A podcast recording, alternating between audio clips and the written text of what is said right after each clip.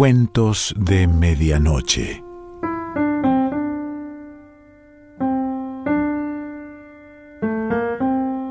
El cuento de hoy se titula Un alma por nacer y pertenece a Alexandre Dumas Padre.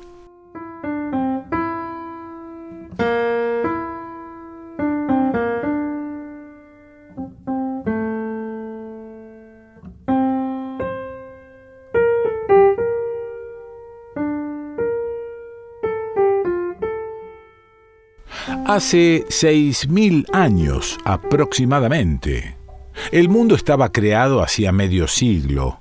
Dios ya había expulsado a Adán y Eva del paraíso terrestre. No había, pues, en el cielo más que almas que un día debían descender a la tierra y animar sucesivamente los cuerpos que nacerían.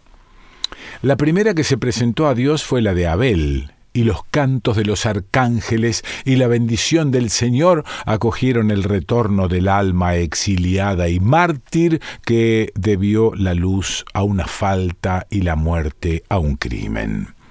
La segunda fue la de Eva, y cuando las puertas del cielo volvieron a abrirse ante esta alma pecadora, mancillada por el pecado pero depurada por el dolor, todas las almas del futuro se apiñaron a su alrededor para saber algo de la tierra.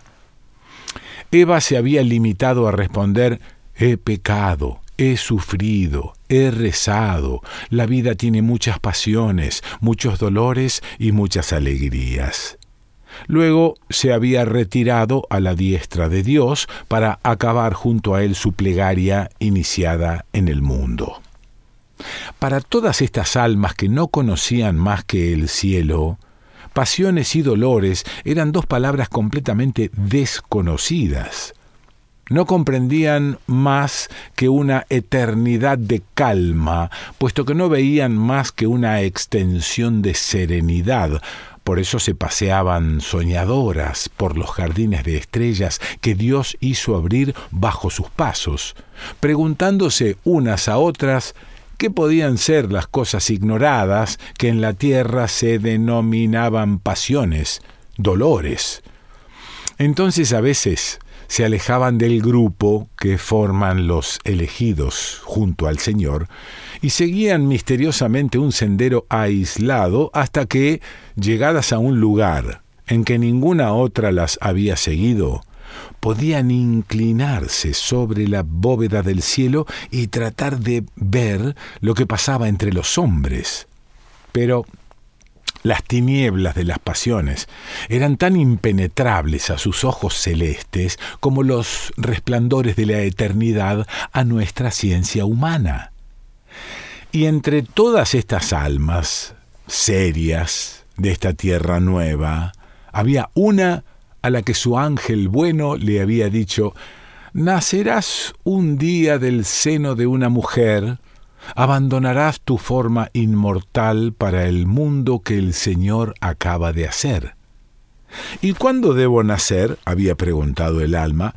Espera, reza esperando, había respondido el ángel y había echado a volar hacia el oriente del cielo, dejando a la pobre alma más curiosa todavía que antes. Un día, el sol se veló en los cielos. Otra alma acababa de dejar la tierra, pero cuando se presentó a la puerta del Señor, el ángel de justicia la expulsó. Todo el cortejo radiante del Señor se había puesto de rodillas, redoblando las alabanzas y plegarias y preguntando qué había hecho aquel a quien Dios expulsaba. Dios respondió, se llamaba Caín y mató a Abel. Y el cielo se veló por el primer crimen como se había velado por la primera falta. ¿Qué puede haber en el mundo se preguntaba el alma que debía nacer para que un hermano mate a su hermano.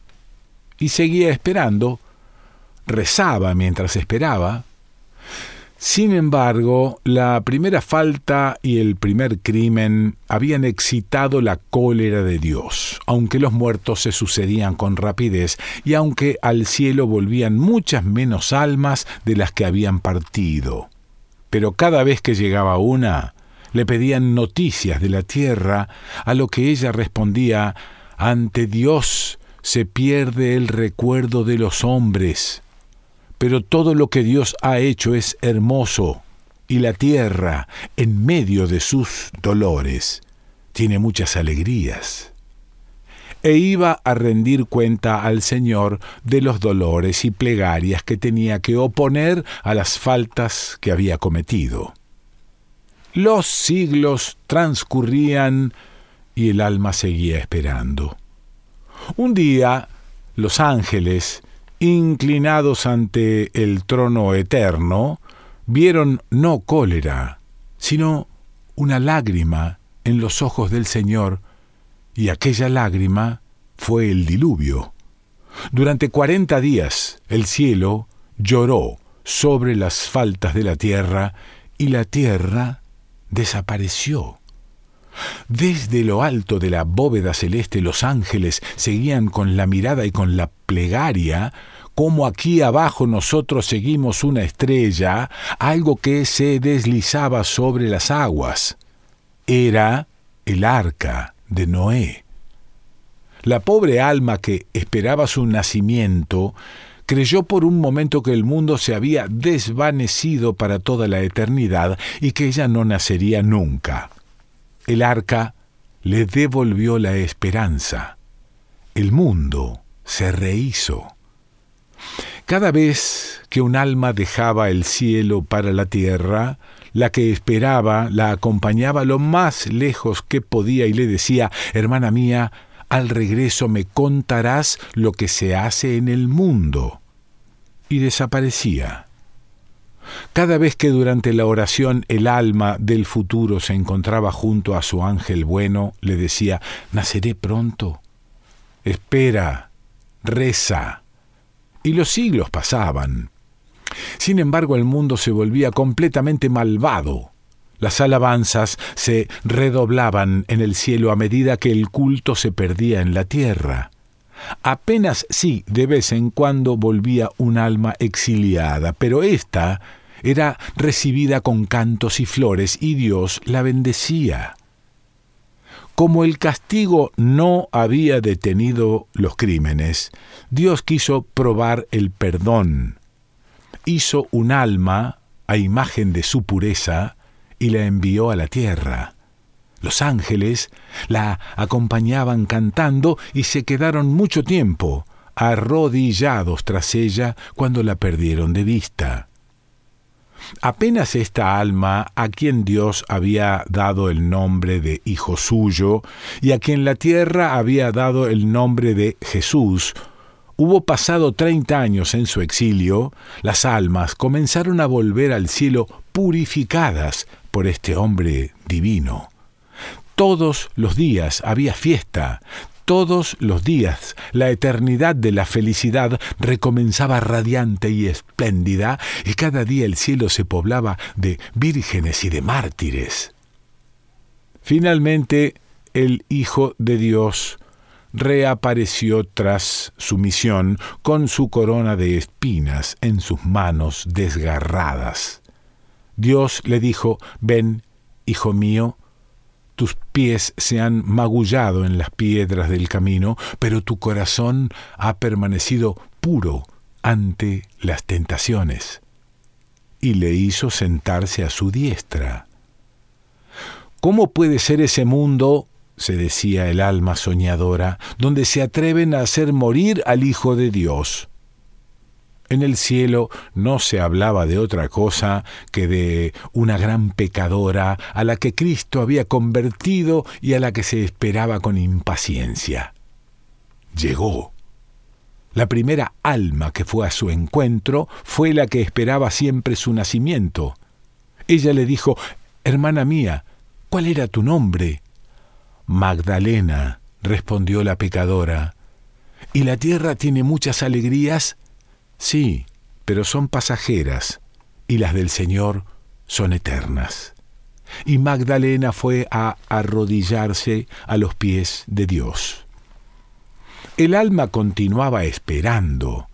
Había oído al Señor diciendo a Magdalena, te será perdonado mucho, porque has amado mucho. Y se preguntaba qué sería el amor, del que nada se sabía en el cielo, el amor que había perdido a Eva y que salvaba a Magdalena. Por eso estaba cada vez más impaciente por ver develarse los misterios de ese mundo donde Dios exiliaba tantas almas, de ese mundo alejado y desconocido, donde por algunos años de pasiones se sacrificaba una eternidad de felicidad. No era deseo, porque su naturaleza le impedía tenerlo, era la esperanza. Quizá quería sufrir, como otras, su martirio, para volver a Dios ceñida con una doble corona. Quizá, después de todo, era ella de una esencia menos divina que sus hermanas, y había sentido el soplo de cólera que al dejar el paraíso el ángel caído lanzó sobre ellas. Lo cierto es que en medio de la beatitud inmensa, ella esperaba con esa alegría temporal. Y cada vez que encontraba a su ángel, le hacía la misma pregunta a la que él daba la misma respuesta. Las noticias que se recibían de la tierra no eran muy halagüeñas, sin embargo, para una hija del cielo. Los apóstoles habían seguido muy de cerca a Cristo y si llegaban con el alma pura, estaban muy desfigurados de cuerpo. Los hombres no parecían querer seguir el camino trazado por la mano divina. Las vírgenes que volvían al cielo agradecían a Dios haberlas despojado de su envoltura terrestre y cuando hablaban de la tierra lo hacían sin nostalgia. El alma seguía esperando. Los siglos pasaban. Por fin, la ley del Señor prevaleció. La luz había sido al principio demasiado fuerte, por lo que, en lugar de iluminar, había cegado. Era un momento encantador para ir a la tierra. Ya no había emperadores crueles, ya no había apóstoles mártires, todo parecía marchar según la voluntad eterna. Y para el alma solitaria que se contentara con sombra y amor, la tierra tendría muchas alegrías. Es, al menos, lo que decían algunas almas cuyo primer cuidado al llegar al cielo era buscar a aquellas que habían perdido en la tierra y continuar bajo la mirada de Dios el amor comenzado entre los hombres. Solo allá abajo se encuentra ese amor, se decía el alma. ¿Cuándo naceré? Espera, reza, respondía el ángel. Era desolador, tanto más cuanto que el cielo se había iluminado de pronto con un astro maravilloso que se llamaba cometa y que todavía era ignorado por los hombres. El alma temía que fuera para destrucción del mundo, por lo que Dios había hecho aquel nuevo instrumento de justicia, puesto que había dicho que el mundo perecería por el ruego. El alma comprendió que tenía que darse prisa. Fue en busca de su ángel y le dijo, ¿Permitirá pronto Dios mi nacimiento? Pronto, contestó el ángel. ¿Y cuándo? Dentro de un siglo o dentro de siglo y medio aproximadamente. ¿Dónde puede ser uno paciente si no es en el cielo? El alma esperó. Decididamente el mundo se volvía feliz y parecía retornar a la edad de oro. Cristo se había servido del amor terrestre para llegar a la fe, había hecho una revelación en aquel primer pecado de la primera mujer y gracias a esto se podían pasar algunos meses en la tierra sin comprometerse. Sin embargo, El alma comprendía que esta esperanza de otro mundo distinto al de Dios era ya un pecado, y que ella llegaría mancillada por una falta original tanto mayor cuanto que era cometida en medio de la inocencia eterna. Por eso, cuando rezaba por los demás, rezaba un poco por ella. El tiempo caminaba rápidamente porque ante los ojos del Señor y ante la eternidad cada siglo no tarda más en pasar que el grano de arena que cae del reloj. El alma veía llegar feliz el momento tan esperado. Cuanto más se acercaba, más preguntaba a las que volvían sobre nuestro mundo, más sed tenía de ese amor terrestre y casi de esos dolores que romperían la monotonía de la beatitud. Por eso se paseaba, a la hora en que la noche desciende sobre la tierra, por los caminos más ocultos del cielo, tratando de levantar un pico del velo diamantino que cada noche extiende Dios sobre el cielo. Ella seguía soñando la Vía Láctea, diciéndose ¿Qué castigo me hará sufrir Dios por la falta que cometo a su lado cuando no debería tener más que un deseo, su vista, solo una felicidad, la plegaria, solo una alegría, la eternidad. De vez en cuando el ángel pasaba a su lado y le decía, paciencia. El alma esperaba. Por fin, una noche en que ella soñaba, como de costumbre, contemplando una revolución que se operaba en una estrella, el ángel se acercó a ella. Tu madre ha nacido hoy, le dijo. Mi madre, exclamó el alma. Sí.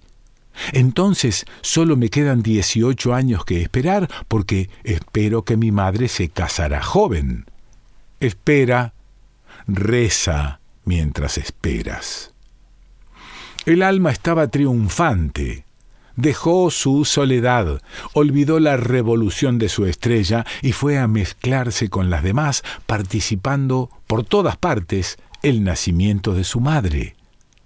Ahora que tenía la certeza de nacer, le inquietaba una cosa todavía, saber si nacería hombre o mujer, pero en esto los misterios del futuro eran impenetrables. Había que esperar. Todos los días le preguntaba al ángel, ¿Cómo va mi madre hoy? Acaba de salirle el primer diente. ¡Qué suerte! decía el alma, y al día siguiente seguía con sus preguntas. Sin embargo, cada día profundizaba más y más en su pasado, incluso antes de nacer ya tenía algo que expiar. Una mañana el ángel fue a su encuentro y le dijo, Tu madre se ha casado hoy. Mi madre se ha casado hace una hora, y solo tengo que esperar Nueve meses, dijo el ángel. El alma fue a dar parte del matrimonio de su madre, como había dado parte de su nacimiento y de su primer diente. Recibió las felicitaciones de todo el cielo. La crónica dice incluso que recibió comisiones de las que habían olvidado o dejado algo en la tierra. Por lo demás, como un pecado no va nunca solo, se iba volviendo de un orgullo insoportable. No había medio de acercarse a ella, y desde que tenía que ir a la tierra esto le había enloquecido de tal modo la cabeza que había hecho muchos enemigos, y se había peleado para siempre con dos profetas y cinco mártires. ¿Qué castigo reservaba Dios a esta alma que perturbaba así la serenidad del firmamento?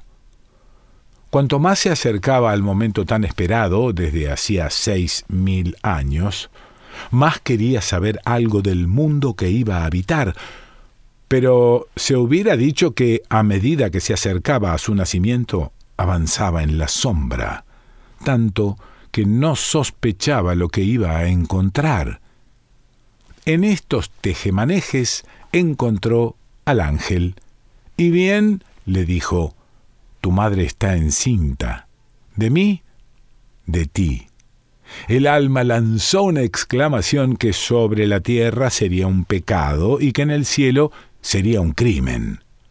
Jamás se había visto un alma más ocupada y más deseosa de la vida corporal. Por eso, las que no tenían más amor que Dios la dejaban con sus amores terrestres y empezaban a rezar por ella. Su alegría aumentaba por tanto, a medida que pasaba el tiempo, y un día que estaba más alegre porque acababa de calcular que sólo le quedaban unas horas de espera, el ángel fue hacia ella. ¿Y bien? dijo el alma. Ay, dijo el ángel, tu madre ha muerto de parto. ¿Y yo? exclamó el alma egoísta, tú has muerto al venir al mundo. El castigo siguió de cerca a la falta. El alma sintió que el cielo le faltaba bajo sus pies. Se había precipitado en el limbo. Alexandre Dumas, padre.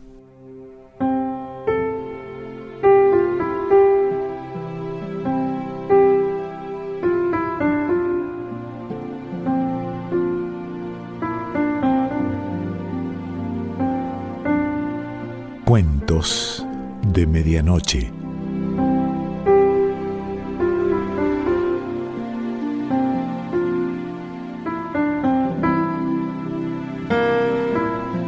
Selección Pancho Mondino.